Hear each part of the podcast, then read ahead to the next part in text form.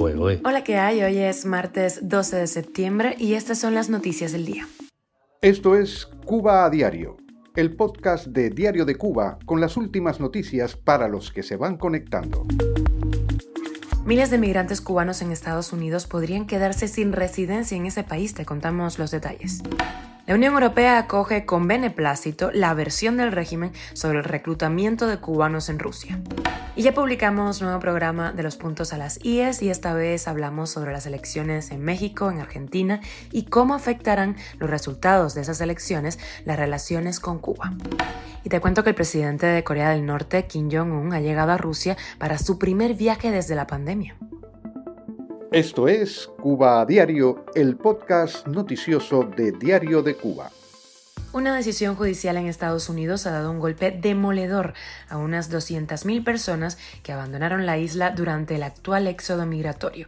La Junta de Apelaciones de Inmigración del Departamento de Justicia de Estados Unidos falló ayer lunes en contra de considerar que los emigrantes cubanos que cruzaron la frontera hacia Estados Unidos bajo la normativa conocida como I-220A puedan acogerse a un parol que les permitiría aplicar a la ley de ajuste cubano para poder así recibir la residencia de ese país.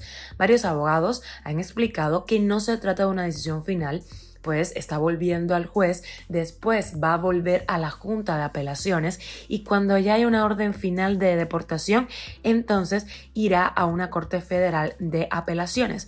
Todavía se puede determinar que el I-220A es un parol, así que estaremos pendientes. Pero en caso de que una Corte Federal ratifique la decisión de la Junta de Apelaciones, la única opción que les quedarían a los cubanos que tienen eh, el I-220A sería acogerse al asilo político. Cuba a diario. Y la Unión Europea reaccionó ayer lunes con beneplácito aceptando la versión del régimen cubano sobre el reclutamiento de cubanos desde Rusia para participar en la guerra contra Ucrania, de cuya trama La Habana se desvinculó, atribuyéndola toda a pues, una trata de personas con fines de mercenarismo. No tiene nada que ver con eso, dijo el gobierno cubano.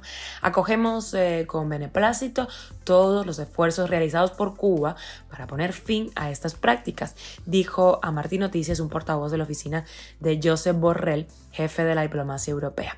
El gobierno cubano anunció el jueves pasado, recordemos, el arresto de al menos 17 personas implicadas en la red y esta misma semana dijo que las investigaciones continúan. Por su parte, Moscú calificó de falsos los informes sobre el reclutamiento de cubanos, pese a las evidencias de que hay cientos de personas en la isla contratadas por el Ministerio de Defensa del Kremlin. Este lunes, el Laboratorio de Ideas Cuba Siglo XXI, en un análisis enviado a Diario de Cuba, declaró que toda la evidencia apunta hacia un esfuerzo colaborativo y concertado entre los gobiernos de Rusia y Cuba para organizar una red de reclutamiento.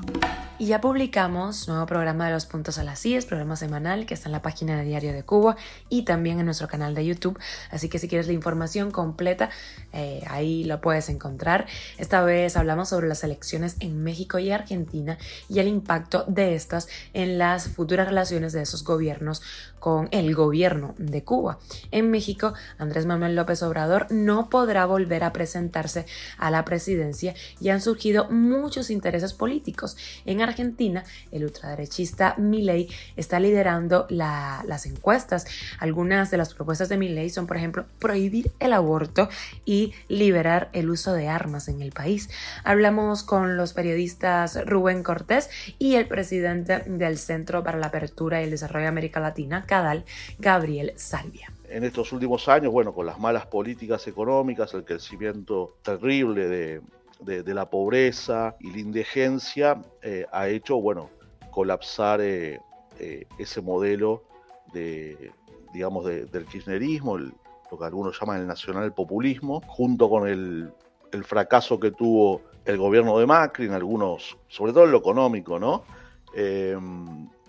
hace que bueno, la gente se incline por, por otra alternativa que es atractiva y va de acuerdo a los tiempos que vivimos, ¿no? Esto de las redes sociales, pues una persona que no tiene partido, ¿no? Eh, que no tiene ni siquiera, son dos diputados de 257, no tiene ningún senador. Eh, yo el interrogante siempre que me hago es cómo va a ser para gobernar, porque en Argentina todo lo que uno quiera cambiar, mayormente, eh, son reformar leyes, derogar leyes, crear leyes, y eso se hace a través del, poder legislativo, ¿no? Morena tiene 22 de los 32 estados, gobierna en 22 de los 32 estados. El, el ejército ya controla 57 instituciones civiles, el, el, ejército controla las principales empresas del Estado, el ejército gobierna para el presidente, el presidente tiene todo bajo control, ya te digo, los medios, eh, las instituciones electorales, bueno, el INE, el Instituto Electoral, que le permitió ganar a este presidente, que hizo unas elecciones absolutamente limpias, ahora casi no existe acaba de cambiar los consejeros electorales y lo primero que hicieron fue ir a Palacio Nacional. Cuba a diario. Y el líder norcoreano Kim Jong-un llegó a Rusia hoy, donde se espera que celebre una reunión muy importante con el presidente Vladimir Putin. Se trata del primer viaje de Kim Jong-un después de la pandemia. Los analistas creen que Putin podría pedir a Corea del Norte proyectiles de artillería y misiles antitanques para la invasión de Ucrania, una guerra que esperaban ganar el primer mes. A cambio se dice que Kim busca tecnología avanzada para satélites y submarinos de propulsión nuclear, así como ayuda alimentaria para su empobrecida nación. Estaremos muy pendientes de los resultados de este encuentro. Esto es Cuba a Diario, el podcast noticioso de Diario de Cuba, dirigido por Wendy Lascano y producido por Raiza Fernández. Muchísimas gracias por informarte con nosotros aquí en Cuba a Diario. Te recuerdo que estamos contigo de lunes a viernes en Spotify, Apple Podcast, Google Podcast, Telegram y síguenos en redes sociales. Yo soy Wendy Lascano y te deseo que pases un feliz día.